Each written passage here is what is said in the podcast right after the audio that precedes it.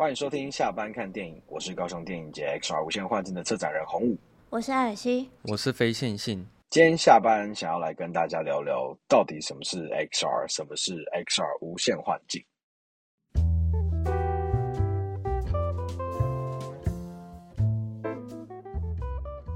首先，我们要先非常感谢这一次高雄文化局的邀请，就是让我们这一次有机会可以去体验 XR 的活动，这样子。那今天非常高兴可以邀请到 XR 的策展人洪武。大家好，我是 XR 无限幻境的策展人，我叫洪武。然后，呃，我从二零二零年开始进入 VR 的产业，然后呃，一开始是以制作经理的身份进入这个小组。那后来就陆陆续续开始做品牌，然后跟后面会聊到，就是我们这个 VR Film Lab 的这个品牌。然后除了做电影节以外，我们也有做制作啊等等的。那因为我以前是念电影的，然后也刚好很幸运的以前是念英文的，所以外语还可以，所以就开始做这个 VR 的 production，呃，VR 的制作这样子。对，然后就。混到了当车展现场。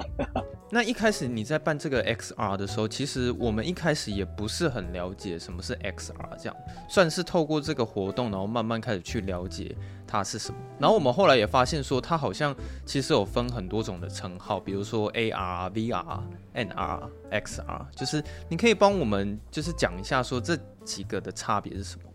大家都会觉得哇，最近出现很多各式各样的 R，从 VR 开始，然后 AR、MR 等等。那我就快速科普一下，VR 的话，我们就是 Virtual Reality，就是虚拟实境。嗯、那虚拟实境的定义就是，你戴上了这个装置之后啊，它会隔绝你的现实世界，然后把你带到一个呃假的，但是看起来非常非常真的一个世界，让你觉得你几乎要相信你就在那个世界里面。嗯，那。AR 的话，我们叫它叫它 Augmented Reality，就是扩增实境。嗯、那其实最简单解释就是 Pokemon Go。虽然现在好像比较少人在玩 Pokemon Go，除了、嗯、呃一些伯伯、叔叔、阿姨们。对，然后我这样会不会被害你们节目被骂？就是不会啊，不会不会不会不会。然后 另外一个 AR 很常应用到，其实就是我们用 IG 的那个滤镜。哦，其实滤镜。嗯，对，就是你用滤镜的时候，呃，其实 AR 有一个非常明显的特征，就是你必须要透过装置，这个装置有可能是手机，有可能是平板等等的。那它，呃，顾名思义，扩增实境嘛，那它就是在你的生真实生活中多增加了一些东西，不管它是动画特效啊，呃，或是美颜相机等等的。那你所有的互动都只能透过这个装置跟它，就我只能在荧幕上面去做操控。比如说我在荧幕上面可以呃换我的滤镜啊，或是我可以呃用透过眨眼的方式让荧幕侦测到，然后我就可以玩一些滤镜的游戏等等的。嗯，那这个是 AR 的一个呃简单的解说。那我想问一下，呃，我们小时候在看的那个游戏王的卡通啊，就是他们里面在召唤那个战斗怪兽卡的时候，那那个那个装置也算是一种 AR 吗？如果是游戏王的话，那个比较是幻想啦，就是，对对对，比较是漫画的那个那个。不过，如果讲到这个卡通这件事情，有一个蛮贴切的一个例子是，我不晓得你们有没有看过《名侦探柯南》的那个贝克街的亡灵？有有有有有有有。那一集就是柯南跟他的小队们，就是跑去了一个宴会嘛，然后说有一个新的游戏要、嗯、要 launch 这样子，然后坐到了一个像是蛋形的椅子里面去。嗯、那坐在这个蛋形的椅子里面，他们就被呃传送回到了这个古时候的英国的街道上，嗯、然后去找贝克街的这个亡灵。这样，它其实就是用呃透过了虚拟实境的方式，把你的当然它是比较在更高高科技一些些，就是用意识传输的方式，嗯、但其实就很像我们所理解到的 VR 的一个雏形这样。我们其实一开始就是在知道就是 XRV 啊这些东西也是，我们还有想到另外一部也是日本动画是《夏日大作战》哦，没错，不知道是不是也是概念很像。没错没错，《夏日大作战》还有另外一部非常经典，推荐大家一定要看，Netflix 上面也有，叫做《刀剑神域》。哦，对对对，哦、也是 S A O。没错没错，就是它也是透过一个装置，然后让你感受到一个截然不同的世界。然后当然 S L O 比较激烈啦，就是你在里面死掉，你就是真的死掉这样子，嗯、一个玩命游戏。嗯、那但是现在的 V R 就还没有做到那个阶段，但是其实《刀剑神域》其实是一个蛮早，在一九八零到九零年代的一个漫画作品，嗯、所以他其实在那个时候可以想到这件事情已经非常厉害，嗯、而且。这两年应该很多人在讨论那个元宇宙嘛，对不对？啊，对啊，就是元宇宙有一个非常重要的事情是说，在每一个元宇宙啊，就因为我们现在说元宇宙并不会是一个垄断的平台，它应该是有很多很多小小的宇宙，然后被呃组合起来。在《刀剑神域》这个作品里面，它第一季就是动画的第一季，它就结束了那一个游戏的旅程，然后回到现实生活中。到第二季的时候，又有新的游戏推出，然后他们又很不怕死，又再去玩了一次。结果他发现第一季他玩的那个游戏的一些资料是可以被传到第二季的这个游戏的资料里面的，就是你等于是不用从新手开始玩啊，你一开始就有一些厉害的装备这样子。它其实就很体现了现在我们所谓元宇宙，它的资料的流通性是非常高的。那你这个是为什么我们在说呃区块链啊，或是 NFT 啊等等，就是这些东西，或是虚拟货币，它的流通性是对元宇宙很重要的一个原因。嗯，那我想问一下，因为刚刚有介绍完 AR 跟 VR，那什么是 NR？MR 的话，其实就是 Mixed Reality 混合实境。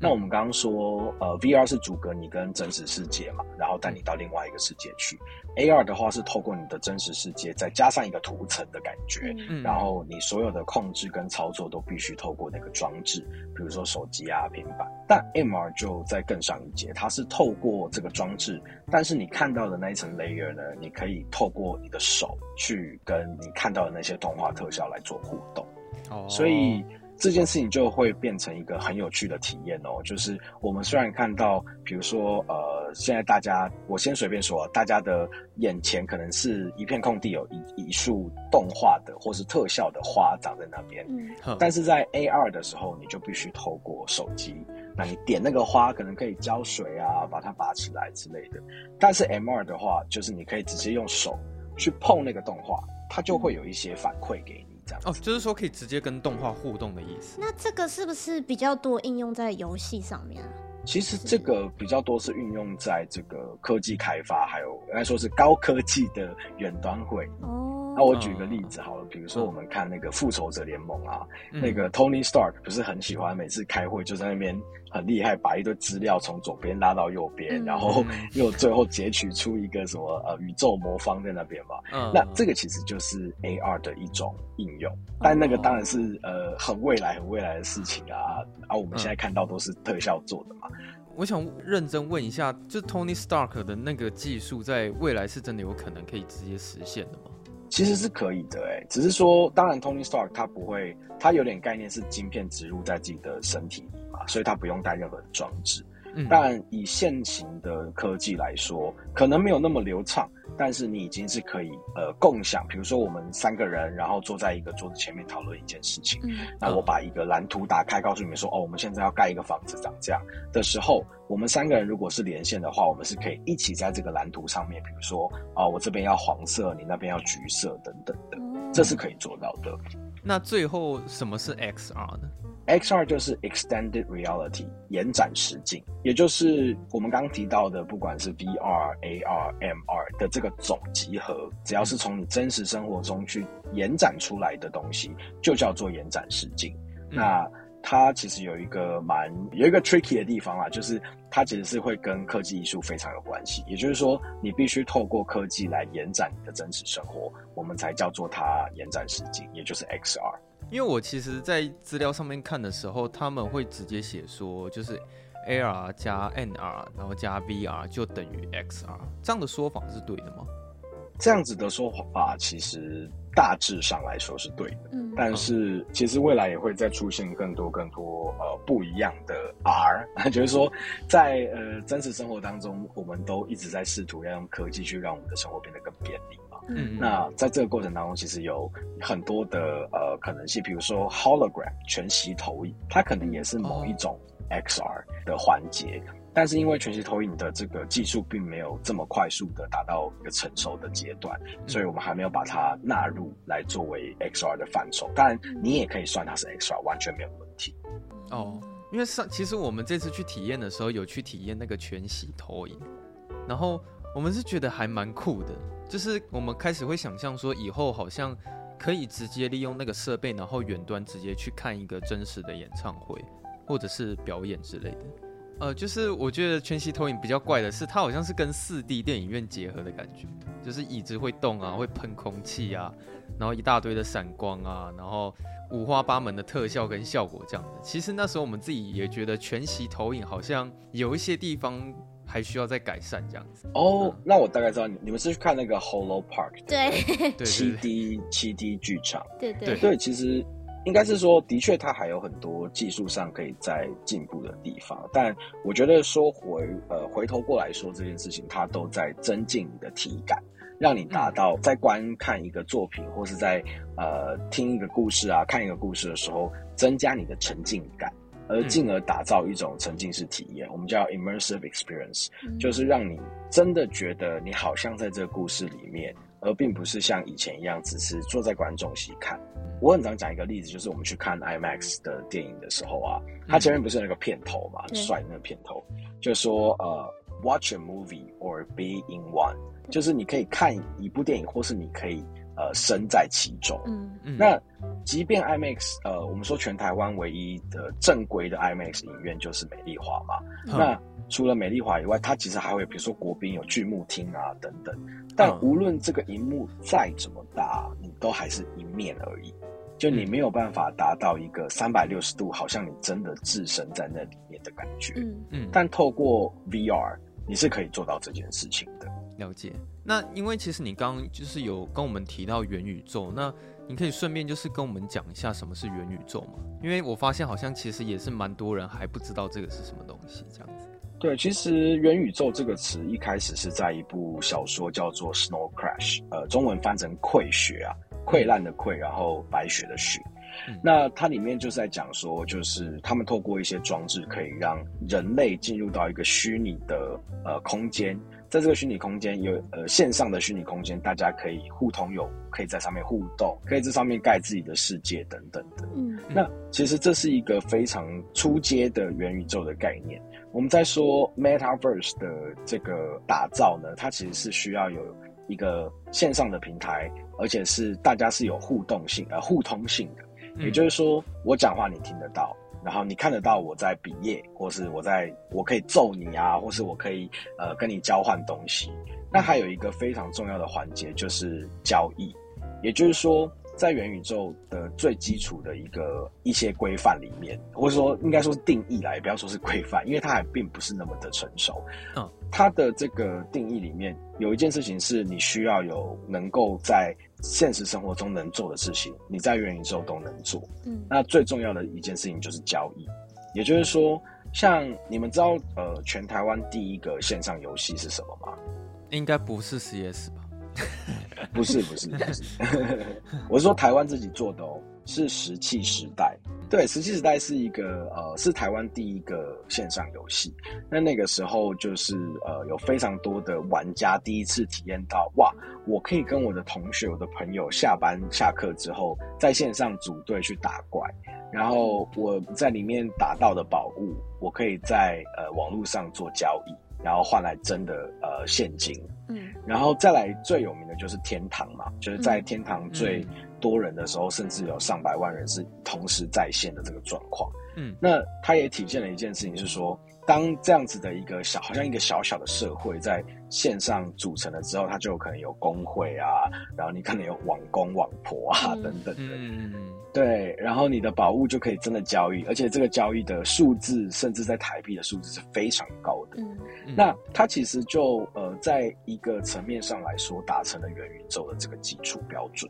当然，呃，它的最终目的还是游戏嘛，就是去打怪啊、屠龙啊等等。那我们会转回来讲元宇宙，就是说，在元宇宙上面，我们是可以做一般的社交行为。也就是说，我即便不想要打怪、玩游戏，我在这个元宇宙的这个空间里面，我还是有别的事情可以做。嗯，那它就可以满足你在现实生活中可以做到的事，然后你在网络上也可以这么做。可是元宇宙它是必定一定要跟呃 VR 的技术结合吗？就是我会有一个问题是说，元宇宙它它算是哪一个 R，还是说它其实是跟这个这个这些 R 都是分开讨论的？我们可以把元宇宙想象成某一种平台，或是某一种生活模式。嗯，那这样讲好像有点太哲学，但这种生活模式的概念是说，呃，为什么要跟 VR 扯上关系呢？因为在元宇宙里面还有一个非常重要的呃元素叫做 Avatar，就是虚拟替身。哦，那就是阿凡达嘛。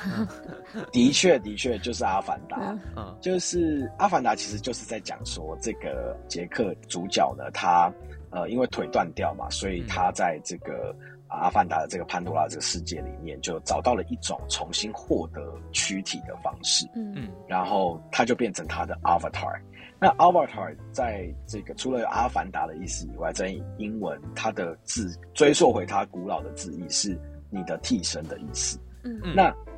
替身是什么意思？就是我在虚拟世界里面，除了有可能有像是公仔一样的大头贴一样的那个虚拟人偶以外，我是可以有一个真的像是人形的，或是它可能甚至是一只，我随便说，可能是一只企鹅，一个尤达大师，或是一只章鱼等等的，那都是代表我的身份，我在网络上的身份。嗯。那这个身份是可以像在现现实生活中一样，跟另外的人的 avatar 去做互动的。嗯。那要达成这个目标，事实上你就必须要去思考说，那在什么样？因为我不可能在现实生活中看到一只企鹅在跟你讲话嘛，很奇怪啊。嗯，那我要怎么做到这件事呢？我就要透过 VR。那透过 VR，你可以被带到一个呃非常奇幻的，你甚至就从来没想过的一个空间，比如说可能是一个都是彩虹的很多瀑布的一个地方。好了，那在现实生活中不可能有这样的地方。但在那个世界里面，如果我气的跟你讲话，你好像也不觉得怎么样。嗯，对，所以为什么它会跟 VR 有这么密切的关系，甚至是未来可能会出来，呃，就更成熟的 MR 技术有密切的关系的原因是，它可以在你的现实生活中找到某一种阻隔，但这个阻隔又可以帮助你去感知到你的肢体啊，你的身体在这个虚拟世界里面还是你的。只是变成了另外一个模式，嗯、变成了你的 avatar，对，这是为什么呃，VR 跟元宇宙有相当大的关系。哦，那听你这样讲话，如果没有 VR，那元宇宙是不是就没有意义了？就是说，它一定要有 VR，元宇宙才有办法去进行这些活动。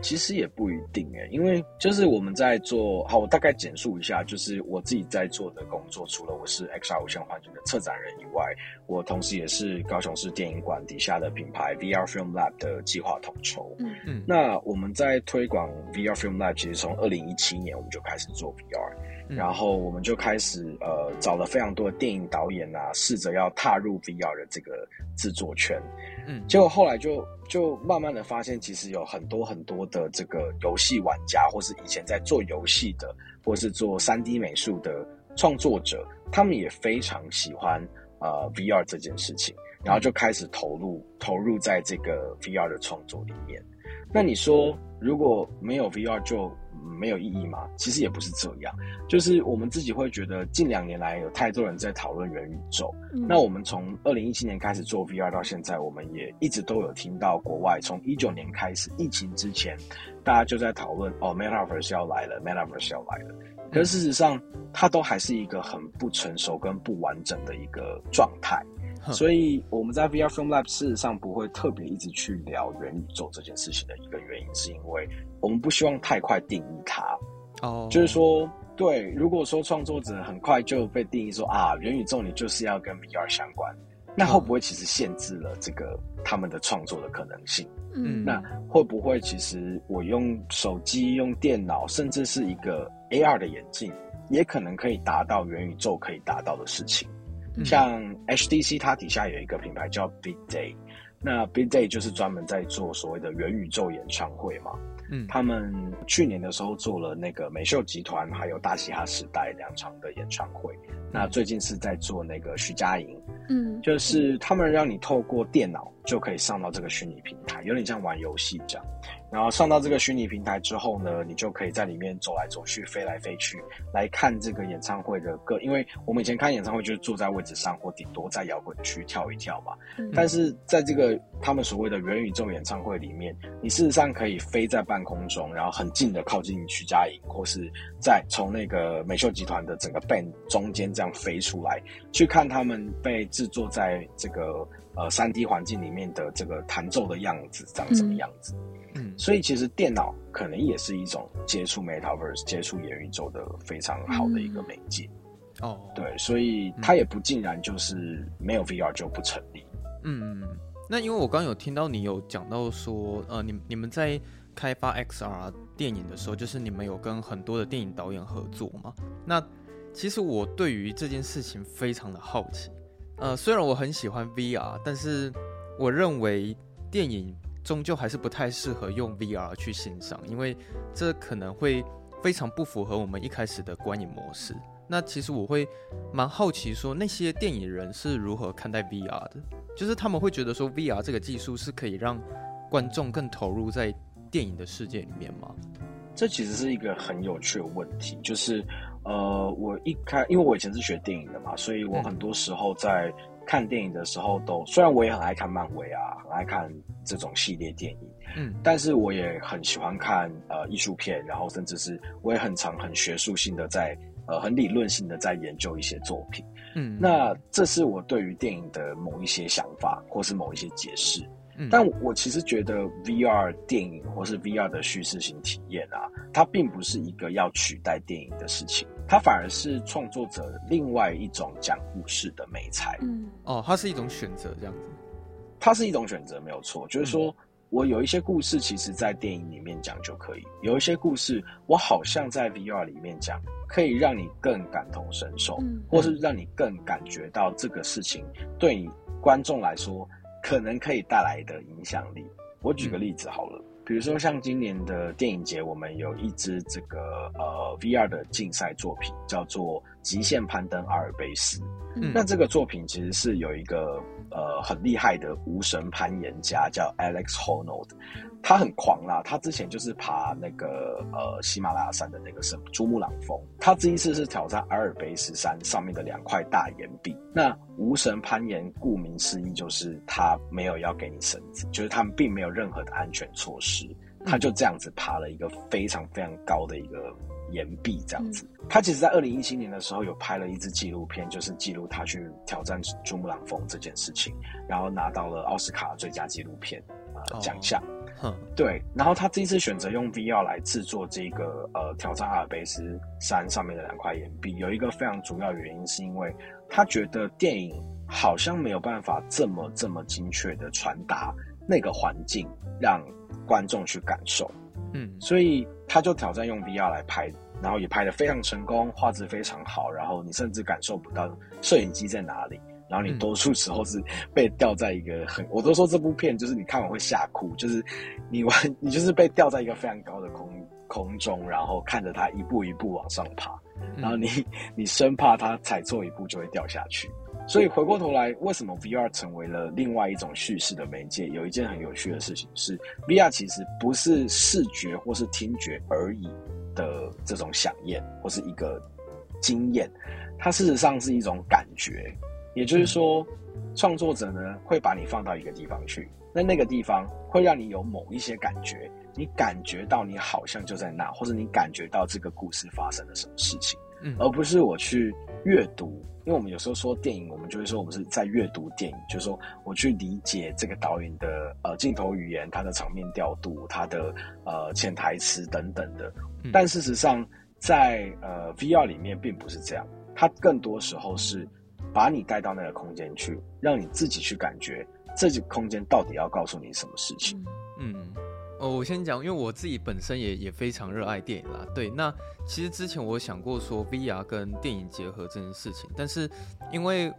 我的立场是觉得说电影这个东西，它就是透过摄影师的视角，然后去决定说要让你去看哪一个重点，然后看哪一个画面。通常摄影师会决定一个最漂亮的角度。他认为最重要的一个构图让你看，然后让你阅读完整个故事。那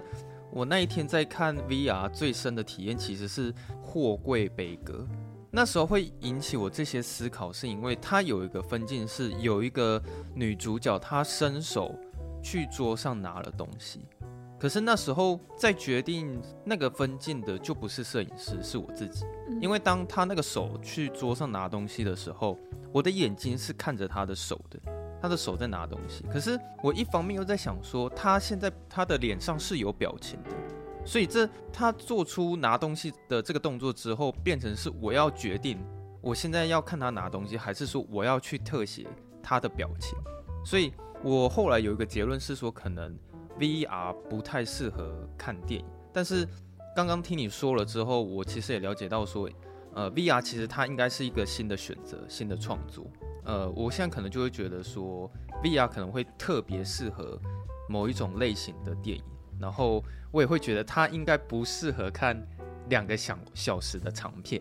对啊，它它其实真的不是一个适合看长时间。像你刚刚提到货柜杯哥这个例子啊，它我觉得这件事情也很有趣，就是说在 VR 那时候，我们一七一八年呢邀请了比如说杨雅哲导演啊、陈伟豪导演，然后陈信怡导演等等的导演来电影导演来拍 VR。当时候他们其实遇到一个。最大的应该说是一个门槛吧，就是说我们过去可以很轻松，也不要说很轻松，相对简单的透过切镜头、朗景切中景、切近景、切 close up 去交代导演希望观众看到的东西。嗯嗯，对，对。但在 VR 里面是一览无遗，而且自由度非常的高。对，也就是说，观众想看哪里他就看哪里。嗯，所以问题来了。你是一个电影导演的话，你要如何在 VR 里面吸引你你的观众去看你想要他看的东西？嗯，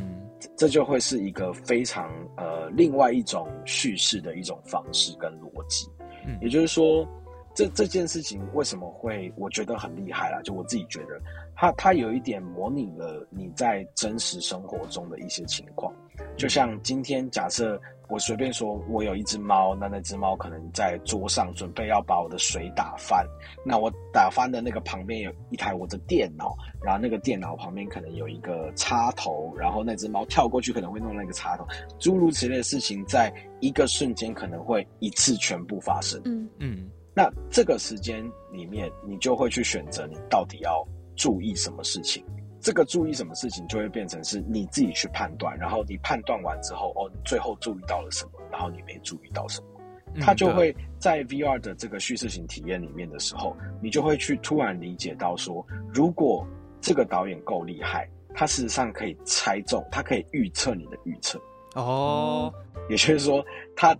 他知道怎么做你会往那边看，或怎么做会让你。意识到他想要你往那边看，而你不往那边看的时候，嗯嗯、你反而看另外一边，那件事就发生了。嗯，像今年的 VR 竞赛啊，有一部作品叫《广场物语》，嗯，那他拿到今年威尼斯的这个第二大奖。然后他很厉害的一件事情是说，他是手绘的，有一点二 D 风格的这种呃插画风格的作品，但他运用了一个非常非常呃聪明的技巧，叫做眼部追踪。嗯，那眼部追踪事实上可以让你在看这个作品的时候呢，它给你一些 hint，给你一些提示，让你可能往右边看。那往右边看了之后，他真正做到眼部追踪的事情是，他知道你现在正在看哪边的时候，你的后脑勺那里的事情就会变得非常不一样。所以等到你再转一百八十度回到你的后面的时候，你就会发现，哎，这个我刚刚看到的这个平地怎么已经盖好了高楼，然后还有发生了什么什么样的事情。它就像我们如果说电影是一种幻术，是一种 illusion，那其实，在 VR 的这个 illusion，它可能还要再更上一层楼的一个幻术。那这个幻术才有办法真正骗到现在观众都很聪明了嘛，所以他才有办法真正骗到观众的认，而不只是骗到眼睛，而是更骗到他认知这个 VR 世界里面的所有的环节。嗯，我这这是我觉得 VR 在叙事上面一个呃有很多无限可能，而且非常非常呃我很喜欢的一件事情。嗯，可是我那时候其实，在看完那个 VR 短片的时候啊，我一直对于两件事情觉得呃以目前来说好像很难达到。就第一件事情是画质，然后第二件事情是音质。就是我在看 VR 短片的时候，感觉得出来，那个画质大概只有七二零 P。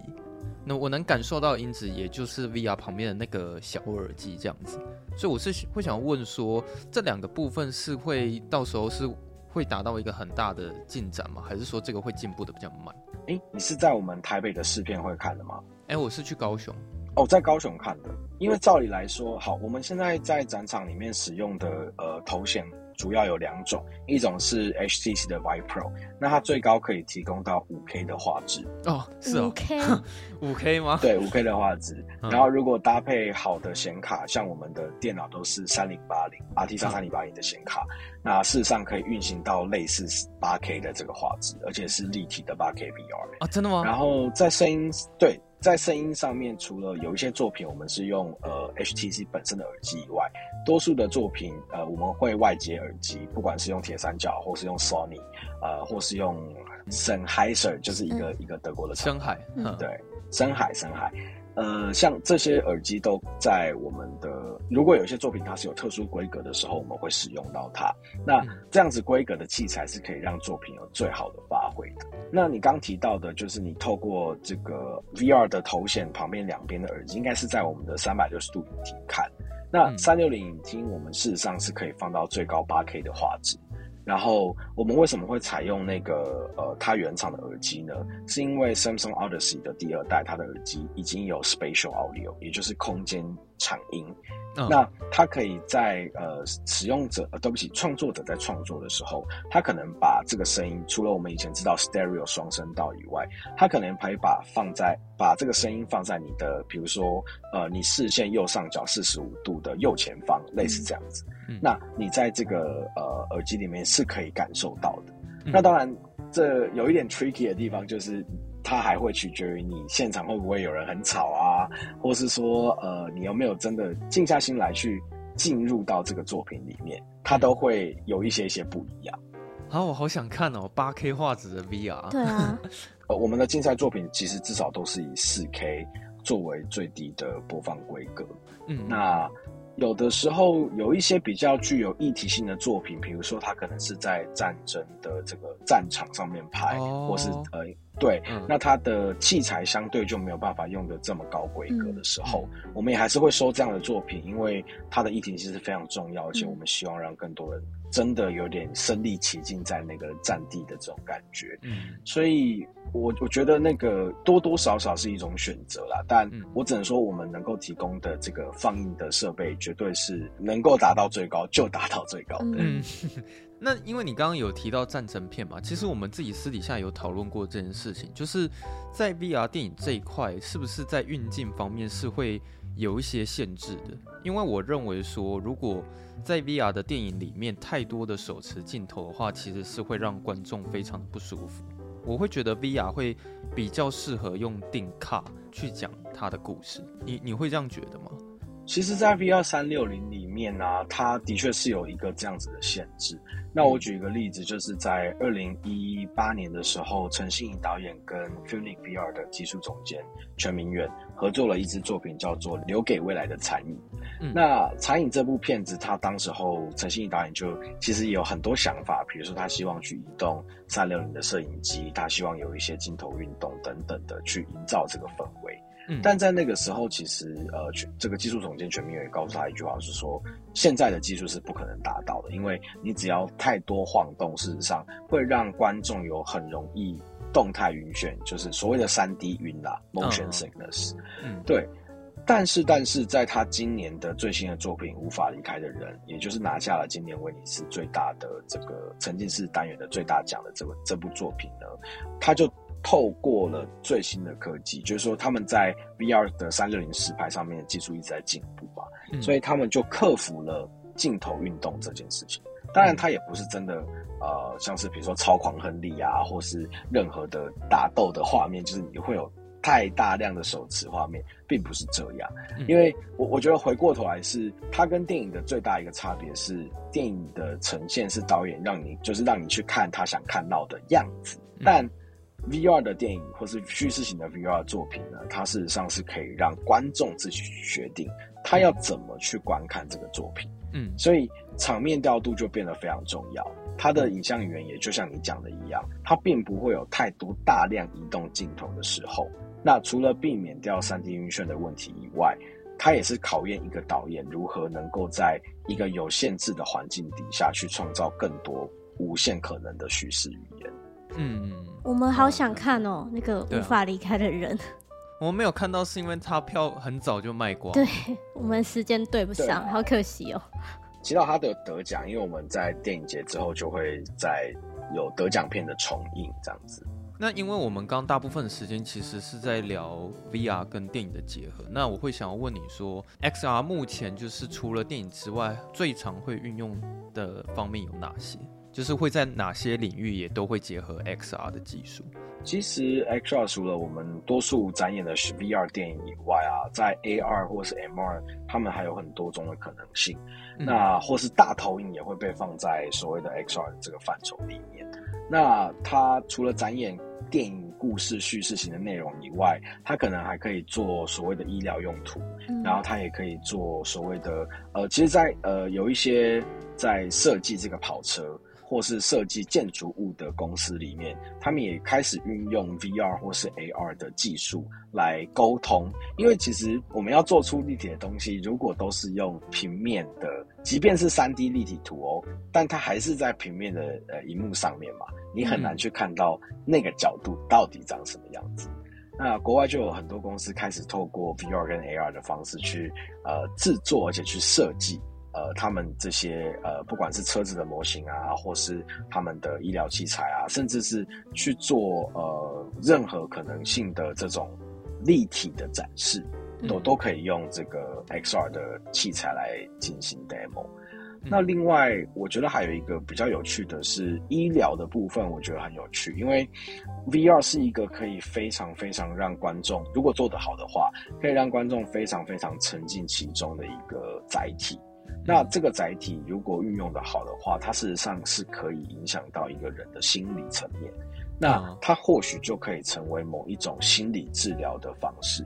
比如说，呃，我们现在常见的心理治疗，可能最基础就是咨商嘛，嗯、就是有人跟你聊天，跟你讲话。嗯，那也有可能再深层一点是催眠，或甚至是冥想啊，或是其他的呃民俗疗法，或是说他可能有更多更多跟灵性相关的，就灵修啦，对。但如果我们能够透过 VR 让观众，就是让这个呃，可能心里已经有一些些累积的问题的这个观众呢，他去感受某一些事件，让这些事件去把他内心的这个伤痛给叫出来也好，或是去抚平、去安慰他也好，都会成为。未来在心理治疗里面非常重要的一个工具，嗯嗯，对，所以像我们在跟国外影人聊的时候，今年我们有有邀请到一部作品叫《迷幻泡泡糖》的导演来到台湾，他就在讲说他自己其实觉得 VR 的叙事型体验最吸引他的事情，就是所有所有的 VR 体验都在讨论一件事，就是 empathy。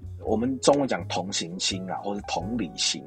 它其实就是让你站在。呃，人家英文里面是说 stepping other's shoes” 嘛，就是你站在别人的鞋子里面去思考。那就其实，在台湾，呃，我觉得我中文里面就是在讲说换位思考，或是如何感同身受这件事情。嗯，那如果我们在叙事语言里面可以加入更多开导大家，慢慢的打开自己的心房，因为 VR 的观影非常私密嘛，其实你只有自己在看，你也不会那么在意外面的人。看你会不会觉得很奇怪，因为你就在自己的世界里面。嗯，那如果你能够真的被这个作品泡进，我们就说，我们把自己想成想象成一块 Oreo 饼干，那 Oreo 饼干要吃之前是不是呃转一转、舔一舔、泡一泡牛奶嘛？那饼干泡进牛奶的时候，因为毛细现象，所以牛奶就会慢慢的吸入这个饼干。嗯，我们就说这个过程就很像所谓的沉浸感。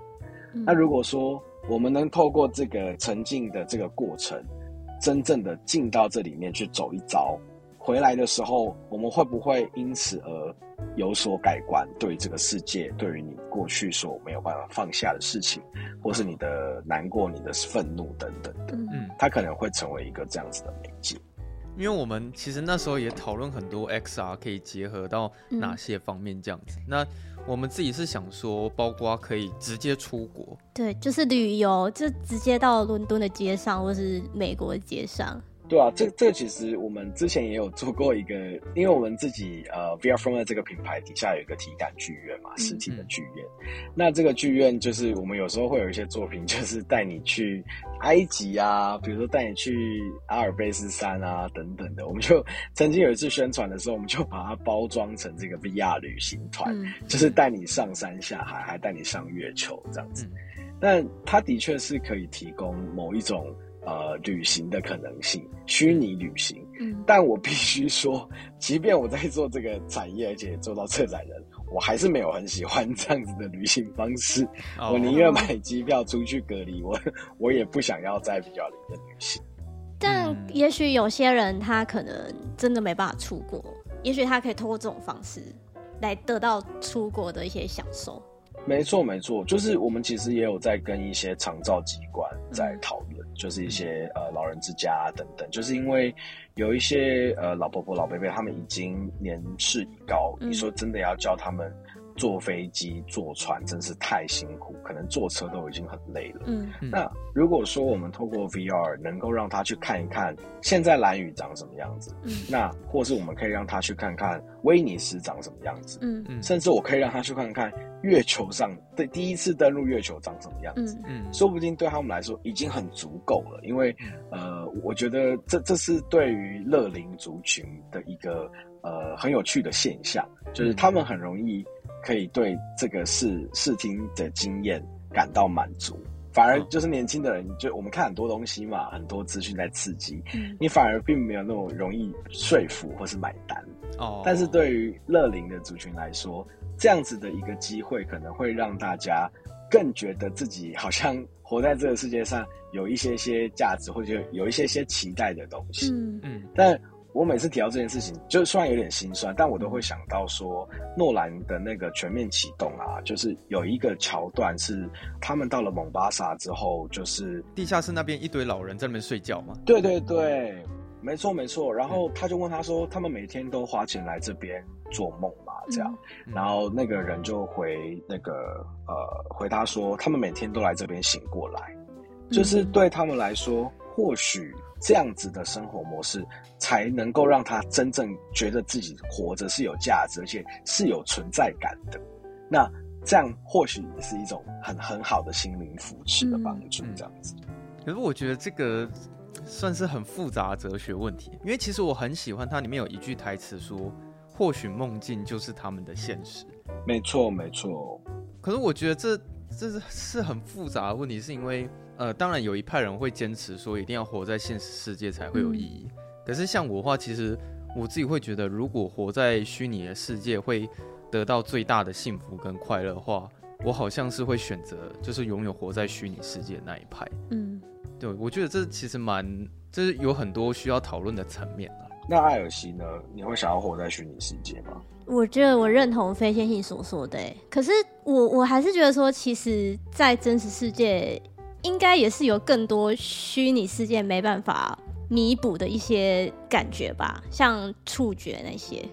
可是我觉得重点还是在于说，大家可能在现实世界待久了，你会很想要尝试去活在虚拟世界看看。但是我觉得这到时候也是会一个循环啦，就是如果你这个人活在虚拟世界久了，你可能就会开始怀念现实世界。嗯，我我我的看法是这样子。我我想讲的就是这件事，因为我们其实不管是策电影节的策展，或是常态性的策展，我们一年可能会看到一两百支的 VR 作品，嗯，或甚至在很多很多的这个线上的 VR 空间去探索。到现在我就是哦，我只要能够不要碰 VR，我就不想要碰 VR，我宁愿去海边坐着发呆一个下午，我也不想要碰任何科技产品。嗯，就是我我我反而觉得哦，你觉得这里面的海很漂亮，VR 里面的海很漂亮，嗯、但呃，比如说高雄的爱河可能很脏黑黑的，但现现在比较好了啦。嗯、但我宁愿看那个水，我也不想看 VR 里面的水。嗯嗯，我我觉得这这是一个蛮有趣的对比。哦，就是刚刚所说的嘛，现实世界待久了就很想要待在虚拟，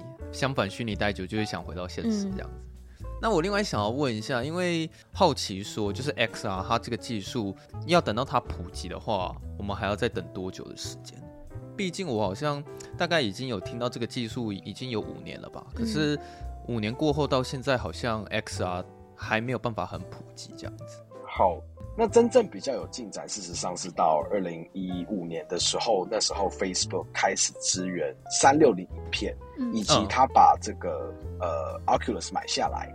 就是呃开始投入资金在做这个呃新的头戴式显示器。所以马克·祖克伯他在那时候他就认为说 VR 是未来的趋势，然后他那时候他就把他们买下来了。没错，他们那时候就希望开发这件事情。嗯、那因为呃，开始开发了之后，当然也遇到很多问题嘛。那同期也还有 HTC 也开始投入资金，大概在二零一五一六年的时候开始投入资金，然后去产制这个所谓的 VR 头显。同期还有 Samsung，呃，三星韩国三星，然后还有另外一个是比较 for 游戏的是 PSVR，都开始在一五一六年那个时间点冒出来这样子。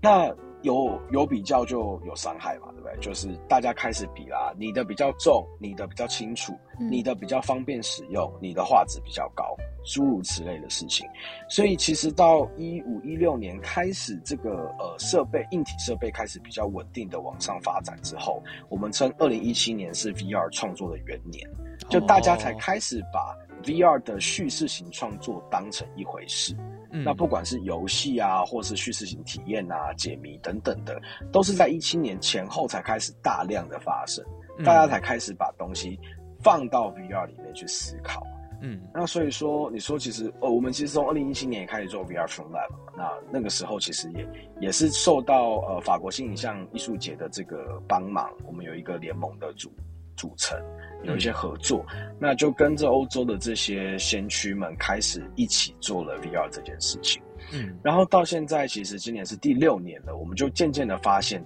它的成长速度是非，其实这样子看起来是非常快。你看哦，二零一七到现在二零二二，它的进展又从本来要线变成现在有一体机了。呃，前几天那个 Meta 才出了最新的 Quest Pro。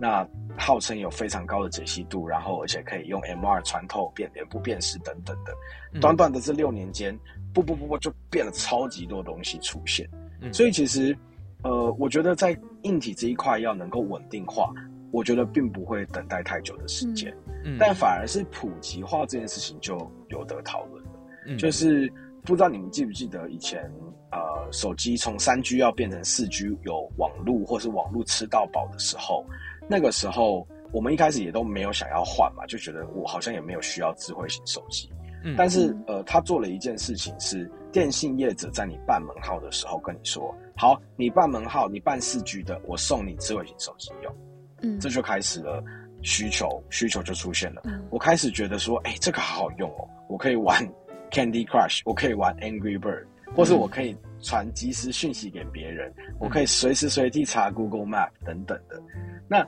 这些内容越来越多的内容发生在这个平台、这个载体上面的时候，就有就有需求了嘛？那有需求就有供给，所以就有 iPhone 啊，就有 HTC 的那时候是呃 One S 啊、Butterfly 等等各式各样新的手机就开始跑出来，那也就越来越快速的一直从 iPhone 的三到三 GS 到现在的十三，哎，现在是十四了嘛？对对，对，就是也就是短短的这几年。嗯，所以再来就是说，我们刚刚讲到三 G 到四 G 是这样，那接下来就是五 G，电信业者想要推 MOD，先从光纤开始，那他要怎么样说服你办光纤？你办光纤，你办网络，我送你什么？我送你电视跟 MOD 的机上盒。嗯，那你就会觉得啊，反正都是送的嘛，其实就是每个月不看白不看，免费专区，爱爱也有一个电影可以看这样。嗯、那你就突然被这件事情制约了之后，你就会习惯这个网络是需要这么快的，你需要有这些东西。嗯，那所以下一步，像刚刚那个艾尔西提到这个五 G 这件事情，的确它可以给你更快的网速。然后更大的频宽等等的，那接下来会不会有半门号送 VR 头显这件事情呢？有没有机会做到这件事情？那它或许就会成为呃，至少在台湾，它可能就会成为某一种大家愿意去试试看，但前提都是在 VR 里面你要有东西可以看，嗯，也不要说你买了一个 VR 回家，但你什么也不能看，然后或是东西都是英文的，你也看不懂，或是之类的。嗯、所以我们在高雄 VR Film Lab 在做的事情，其实有很大一块都是在推广。呃，应该说是除了推广以外，我们希望产自自己的原生内容啦。嗯，就当今天 Netflix 上面什么也没得看的时候，你根本不会想要买 Netflix。哦，对啊。可是今天如果 Disney Plus 有台北女子图鉴，然后大家都觉得很怎么样，那你就想说啊，不然我买买看，我来看看。对对对对，它就会成为。是啊是啊，你说的没错。嗯，是的。所以这就是我我自己觉得，如果要谈普及化的话，从头到尾可能就是这样的一个。进程，那未来到底要怎么普及化呢？可能我们要再继续做更多的内容，有更多的创作者跳出来，把他们的创意都放到 VR 里面去。当大家理解到说，我买了一个 VR 头显回家，我不只可以玩游戏，嗯，我还可以看电影，我还可以玩一些做一些叙事型的互动式体验的时候，那它才有机会变得普及化。嗯。但我其实自己也会有有时候会去怀疑这件事情，因为你说，嗯，手机啦、电视啦，嗯、或是甚至是 Switch 好了，你看 Switch 在台湾还有 PS PS Five 在全世界这么难买，嗯，还有一个很重要的原因是因为它是一个共享的体验，就是说我买了电视跟 Switch 回家，我们可以一起玩，我多买两个把手，嗯、四个人、八个人可以一起玩，但是 VR 就只能一个人看啊，哦，可能会比较孤单，所以它的。嗯对它的配套措施就会是线上，就是连线这件事情。我们也期待说，如果五 G 网络未来真的稳定，而且也真的普及化之后，或许呃 VR 可以透过线上串流，或是线上跟别人连线这件事情，达成某一种开启更多的需求，嗯、那就会让大家想要开始使用了。可是我觉得这个好像跟元宇宙关联蛮、啊、蛮深的，就是我相信，如果元宇宙它起来了，大家需要元宇宙。那就会有大量 VR 的需求，嗯，然后那时候大家就会想要去买一个头显，所以我觉得是，嗯，就是要等元宇宙那边发展起来嘛。对，可以可以这么说，但我觉得这个概念有点像是当你的同学朋友都在玩 Facebook 的时候，你就不会再用无名小站了，嗯、就会从无名小站跳到 Facebook，然后导致无名小站关站，就是 它会是一个一个时代一个时代性的一个更迭啦。嗯、但我自己更期待的是在未来的元宇宙发展里面，它可以更是一个。呃，不要是一党独大，就是不要垄断的这种平台，而是大家都在各自，比如说现在已经有一些呃虚拟社群，比如说 VR Chat，它是可以像是在有点也不是真的玩游戏，你就是用你的 Avatar 在上面跟你的朋友聊天讲话，嗯、那可能呃一起唱歌、一起看电影等等的，然后在里面跑来跑去。也有比如说像 Rec Room，它是一个比较教育性给小朋友玩的，但是也有很多大人在玩这个呃线上的虚拟平台。那像这样一点点一点点不同的这个不同的 verses。呃，versus 出现了之后，它会不会就能够变成一个 Metaverse？当他们都可以串联的时候，我们可以从这个世界跳到那个世界，然后再从这个世界回到我跟你的这个卡拉 OK 包厢，类似这样子好了。嗯、那。它才能真正跟你的现实生活中有一定的区隔。那这个区隔就是，我可以在 VR 上面做到好多好多事情，我才会想要使用这个东西。刚听你这样讲完，我第一个想到的就是一级玩家了。大家就是透过了那个平台，然后戴上一个眼镜之后，大家就可以聚在一起，然后做很多很多事情，这样子。对啊，可是一级玩家有一个 bug，就是它只有一个平台，就是 Oasis 绿洲这个平台。嗯，那他其实虽然这个过世的在制作绿洲这个已经过世这个创作者是希望有一个公平而且呃自由开放的平台，但事实上他还是以一个资本家的姿态创造了这样的一个平台，所以他其实相对是蛮矛盾的啦。哦，那因为其实我们在戴那个 VR 眼镜的时候啊，我们也会想说，那个 VR 其实是稍微有点重，然后也蛮大的，戴久了会不舒服，所以我们也会想要问，就是。VR 它显示器到未来它会越来越小嘛？就是有没有机会有一天它会变成像是眼镜一样的大小，然后让大家更方便携带？其实我们也蛮期待这件事情的，因为当然 VR 的这个头显的这个进程已经有慢慢的在让它更轻量化，然后效能在即便轻量化还是可以达到一定的效能，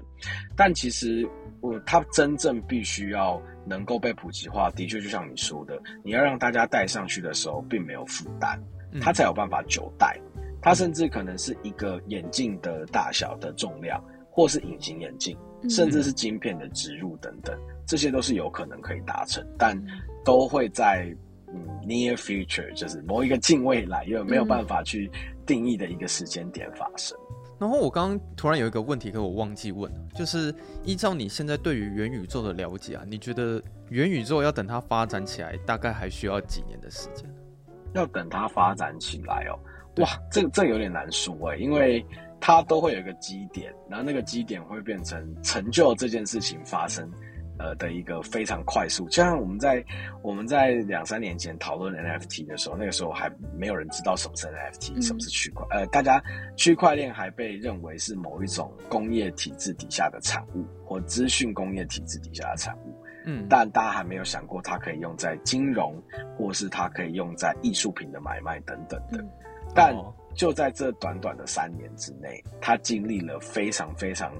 高潮的这个熊市，就是说大家都在买，都在炒作，有人因此赚到了非常非常多的钱，但是也快速的在几个月内就跌到一个不行。嗯、对，所以这其实有点难去评断，说到底什么时间点，几年后它会它会普及。我大概懂你的意思啊，啊就是你的意思是说，元宇宙这个东西有可能就是随机，可能某一天突然发生了某一件事情，然后就直接触发了这个大爆炸，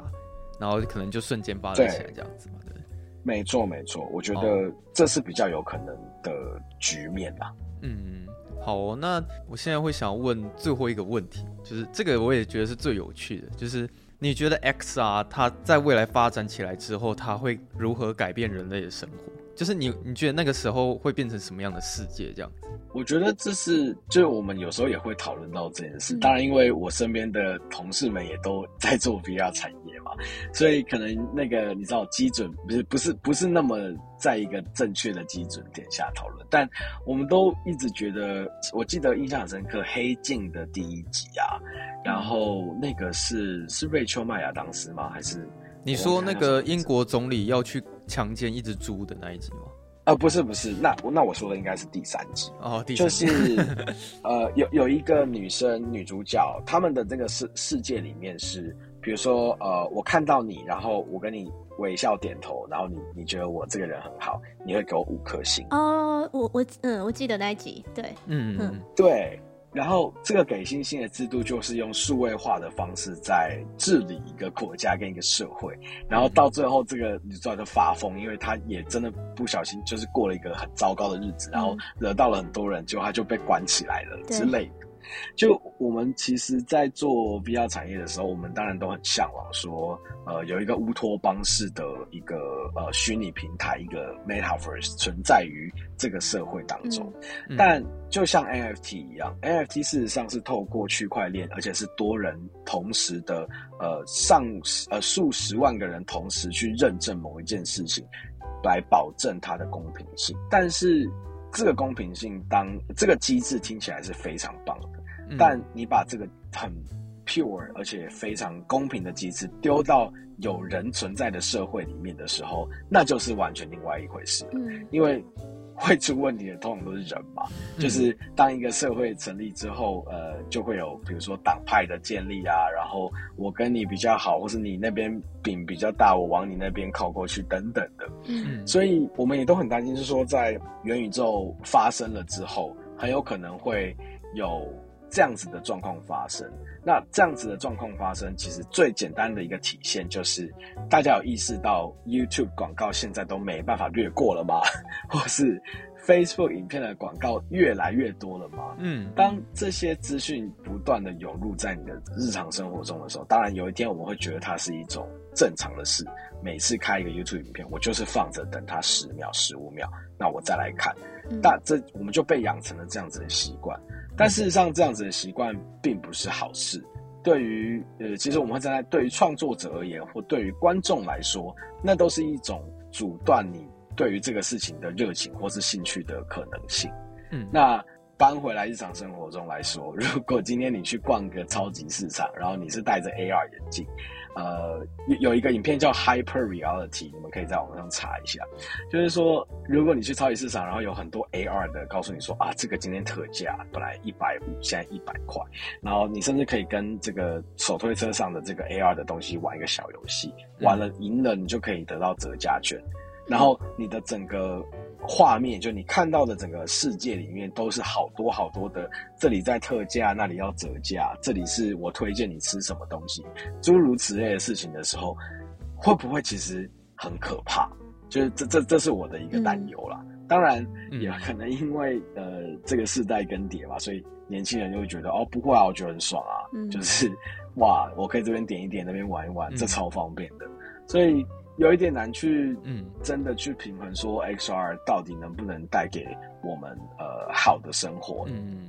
因为其实我们那时候有私底下在讨论这个问题啦，就是想象说最后整个 XR 发展起来之后，大家会过着什么样的生活这样子。那因为我自己的想法是觉得说，我的想象啊，可能那时候就是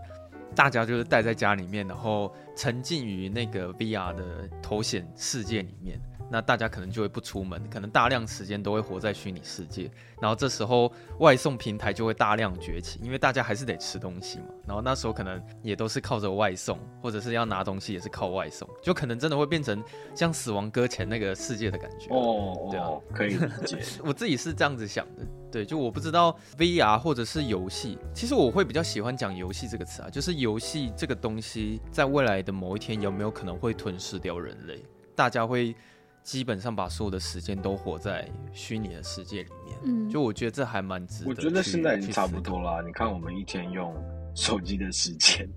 超过六个小时，然后我们所注、哦、我们的注意都放在别人 PO 了去哪里玩啊，然后谁真的出国啦，谁吃了哪间餐厅，就是我觉得或许或多或少，我们都在这个科技的演进当中去有一点迷失了。但我倒是蛮乐观的，嗯、因为我觉得，呃，如果我们能够提供更多的，呃，不管是 VR 作品，或是更多的资讯给更多的人知道，也让他们提起他们的注意力，让他们愿意去理解这些内容的话，事实上他们就会自我训练。嗯，就像我们看了这么多 VR，我们。放假最不想做的事情就是看 VR，嗯，就是你会开始有一个排斥在，嗯、那其实就跟流行也一样嘛，嗯、就是又要开始复古啊，嗯、然后又开始 disco 啊，go go 等等的，就是又开始穿垮裤了，那都都是一样的，所以到了某个阶段，哦、大家可能真的看腻了，就是不再想要看这些数位的东西了，嗯、大家或许就开始去露营啦，也说不定，嗯。对啊，感觉现实跟虚拟这两者会无限循环了。嗯、长时间的现实又会接到长时间的虚拟，然后到最后又回到现实，然后可能像你刚刚说，可能有一天大家开始流行起复古风，我觉得应该会一直呈现这个。对啊，大家以后就是流行去租 VHS 回家，用那个跑车形状的倒带机，然后来看这个录影带。现在现在小朋友还非常潮的事。哎、欸，对，我之前好像有人在讨论过这件事情，就是大家知不知道红色跑车这件事？这个其实我不知道哎。啊，你不知道，真的假的？嗯嗯。好，我要离开这个录音。我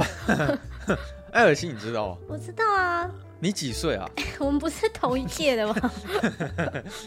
是啊，是啊，是啊，是啊。好了，今天的节目其实也差不多，我们也聊蛮多有关于这个 XR 的资讯。嗯、那我最后呢，我会想要问一个。观众会蛮想要知道的问题啊！我上次有在 YouTube 上面有看到一支影片，它是在讲现在日本那边 VR 其实科技越来越先进，主要是因为他们的 VR 技术会跟他们的色情产业做结合。然后我会想要问一下策展人，就是说你会认为台湾之后可能也会就是开始流行起 VR 跟色情产业的这个结合吗？我觉得不会诶、应该说，我非常佩服日本人在色情产业这一块的专业性。那其实，在疫情之前，我就已经有听说日本已经有，因为其实，在日本或者在欧美国家，有一些商店是专门让你进去，然后你可以租那个色情片，然后到小房间里面自己去看，然后做你要做的事。这样，二零一七年去日本的时候，就有发现他们有非常多。VR 的大型游乐场就是 Arcade，、oh. 那这个 Arcade 可能是 Sega 开的，可能是 Sony 开的，或是百代开的这样子。那二零一九年的时候开始做 VR，接触 VR 之后，就发现他们有把这件事情变成了另外一种更私密的体验，就是这种租色情录影带的这种店，DVD 的店变成了 VR 的体验。也就是说，你可以花一个时间，然后。呃，比如说买一个小时，然后你就进去。那在这个 VR，呃，这个房间里面有一个 VR 装置，你就可以开始看。那它就可以满足呃你当下而且更有沉浸感的某一种需求。嗯，但其实我觉得近几年看到台湾的呃情色产业并没有呃越来，应该说并没有想象中的发展这么快速，反而私底下的玩家就是所谓的网黄们，他们反而更代表了某一种呃属于台湾的这种。线下的或是台面底下不专业，但是又很好看的这种色情片越来越多的时候，嗯、它可能会变成色情产业的另外一个出路。所以我觉得大家不再那么追求色情影片的精致度，因为看色情影片好像也没有需要精致度，它。能够给你一些你想要的东西，好像就够了。嗯，的时候，我觉得反而在台湾好像没有办法，我我自己觉得啦，没有办法让这个产业渐渐的成。就就是你觉得近期来讲，台湾大部分的人开始使用 VR 看色情片，你觉得这个可能还是不太会发生的情况，这样子？我觉得可能会出于好奇心，买了 VR 回来试两次，然后就觉得蛮无聊的吧。好啊，你可以试试看啊，就是我可以借你一台。哦，真的吗？哦，好啊，那当 当然可以啊。那有什么问题呢？我也想要试试看那个体验啊。我必须 confess，就是当那个 Quest Two，就是 Quest 的第二代刚来到电影馆，然后我们在测试的时候，我就开始点了 Pornhub 来看，因为我想理解在 Pornhub 里面所谓这些四 K 高清，而且是呃高画质，而且是三六零的这些作品到底在做什么。嗯，然后看完了就发现其实不好看啊，因为。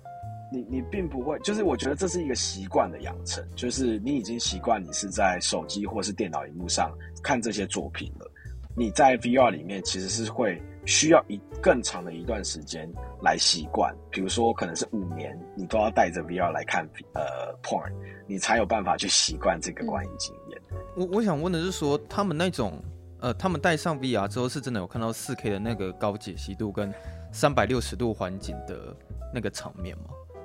是会真的有三百六十度环境啊，哦，然后他也会切镜头，就是突然会离女主角很近，或者是会切到广角，就是他们也都是会这个样子。是没错，但是也因为这样子，所以他并没有办法呃这么。让你在不晕眩或不不会不舒服的状况之下让你看完，因为如果这整整一片都是一镜到底的话，你可能会觉得蛮无聊的。嗯，但如果切太多镜头，甚至有镜头运动的时候，你可能又会不舒服。嗯，所以这其实或许是另外一门学问了，但我也没有花太多时间在研究 VR 色情片。对，对對，嗯、所以或许哦，你说这可能要考验导演的能力这样子。对，我觉得其实是诶、欸，它是一种全新的、嗯、呃说故事的语言，嗯、然后。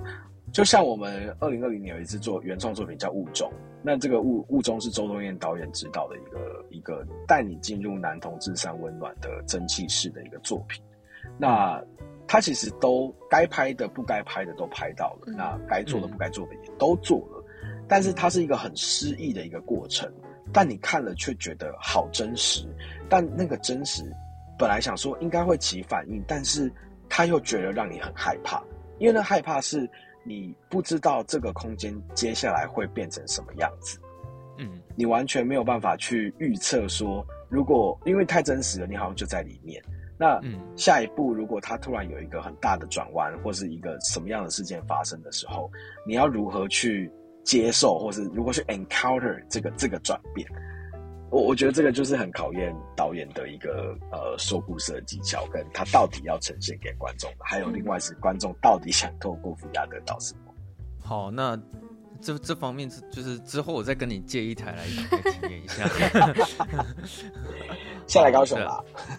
好啦，那我觉得今天其实聊这些也也差不多了。那请问一下，这次 XR 展览会到什么时候？这一次的话，就从十月十四号已经开始，然后一直到十月三十号。嗯、那我们的票价其实真的都不贵，一张票是两百块。那如果你对于 VR 非常有兴趣的话，我们其实有 VIP Pass。就是你可以花三千块买一个 VIP Pass 之后，你可以看这三十五部作品，然后有其中多数作品是你可以重复看、重复看的，嗯、所以其实蛮划算的、啊，一部作品等于不到一百块这样子。其实最后我想要跟大家讲的是说，蛮推荐大家可以去试试看这次的 VR 体验，嗯、因为在我在还没体验这次的展览之前，我对于 VR 的那个印象还停留在。以前我戴上 VR 的时候，我看电影其实是看到一个非常大的一个荧幕，但是这次我去体验之后，我发现它是真的三百六十度全部的环境，然后那个整个真实感、临场感、身临情境，完全是另外一个境界。有一些人可能会认为说 VR 现在是个噱头，但是我我可以告诉你，你一旦看到那个 VR 之后，你就绝对不会觉得那是一个噱头。对，就是我我觉得我这次是有被那个画面吓到的，我开始会对于 VR 跟 XR 的这些技术产生大量的兴趣，而且我会真的希望说，呃，VR 可以慢慢普及化，然后我可以呃体验到更多不同的 VR 享受，这样子会蛮推荐大家有有空有时间的话，真的去体验一下。现在的 VR 技术，但、啊、但我真的很三 D 晕，这这是不是就是对会三 D 运的人就是不太友善啊？就是对啊。可是我发现不止你会这样子、欸，其实那时候在现场有一些观众，他们看完的时候也觉得头很晕，很想吐，或是不太舒服。其实我我自己也三 D 晕很严重哎、欸，我虽然是担任一个策展人的职位，但我也是三 D 晕。嗯但我必须说，从呃我一九年第一次接触 VR 到现在的 VR 作品，已经进步非常非常多了。嗯、那有一件事情是也想要跟大家就是聊的，就是说，当你能够放下心房，进入到这个作品里面的时候，你其实就可以摆脱三 D 晕了。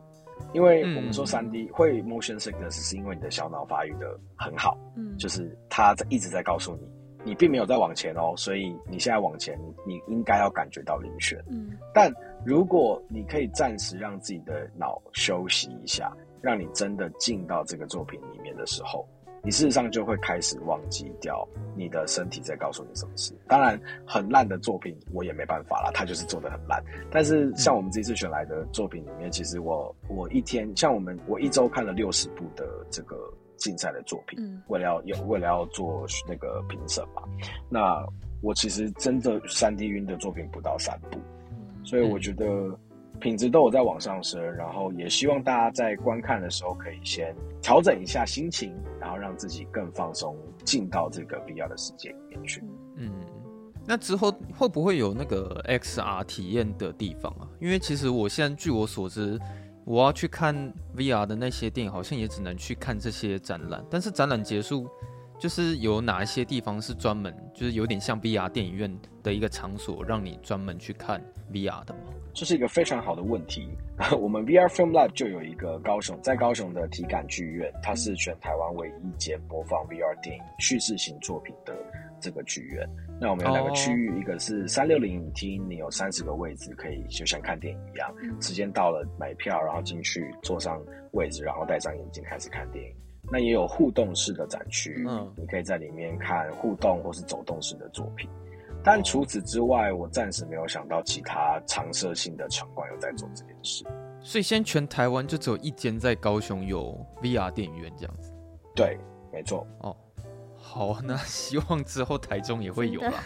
觉得就是陈刚刚飞先生就是真的非常推荐大家在就是呃影展的这段期期间，赶快去体验一下就是 VR 跟 XR 这些影片，就是我觉得会让你有不一样的想象。嗯、那我觉得今天其实虽然我今天比较少讲话，但是我觉得我在这个过程我觉得蛮过瘾的。就是听到呃策展人讲这些呃 VR 的这些，还有包括元宇宙，然后还有以后要怎么跟其他产业结合，就是让我就是对我们近未来的世界就是有非常不一样的期待。其实我刚才听策展人讲的时候，我还蛮兴奋。嗯，对，就是其实你讲出了很多未来可能会会发生的一些事情，然后我又很期待那些事情可以赶快发生。其实刚听你讲的时候，我是觉得蛮兴奋。对啊，我我不知道我们的观众听到这一集是会觉得很无聊哦，觉得没有兴趣，还是会像我像我们一样觉得很兴奋啊。可是我觉得有没有体验过 VR 差很多了。对，就是如果你现在没有体验过 VR，只是单纯听我们讲的话，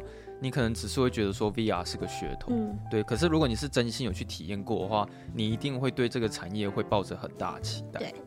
那我们这边是有好像诶、有十组序号啦，就是可以看参加线上影展的部分，但这个不是 VR，我跟大家讲一下，这只是呃影展的影片，但是是线上影展的部分。那要怎么样看这些影片呢？我们到时候会公布在 IG，就大家要去我们 IG 看哦。如果大家喜欢我们的影片的话，哎、不是影片，一直讲 VR 影片。如果大家喜欢我们节目的话，欢迎到 Apple Podcast 帮我们五星评分一下，然后可以呃留下你的评论，让大家都可以一起下班看电影。那我们就下周四下班见喽。没错，我们就下班。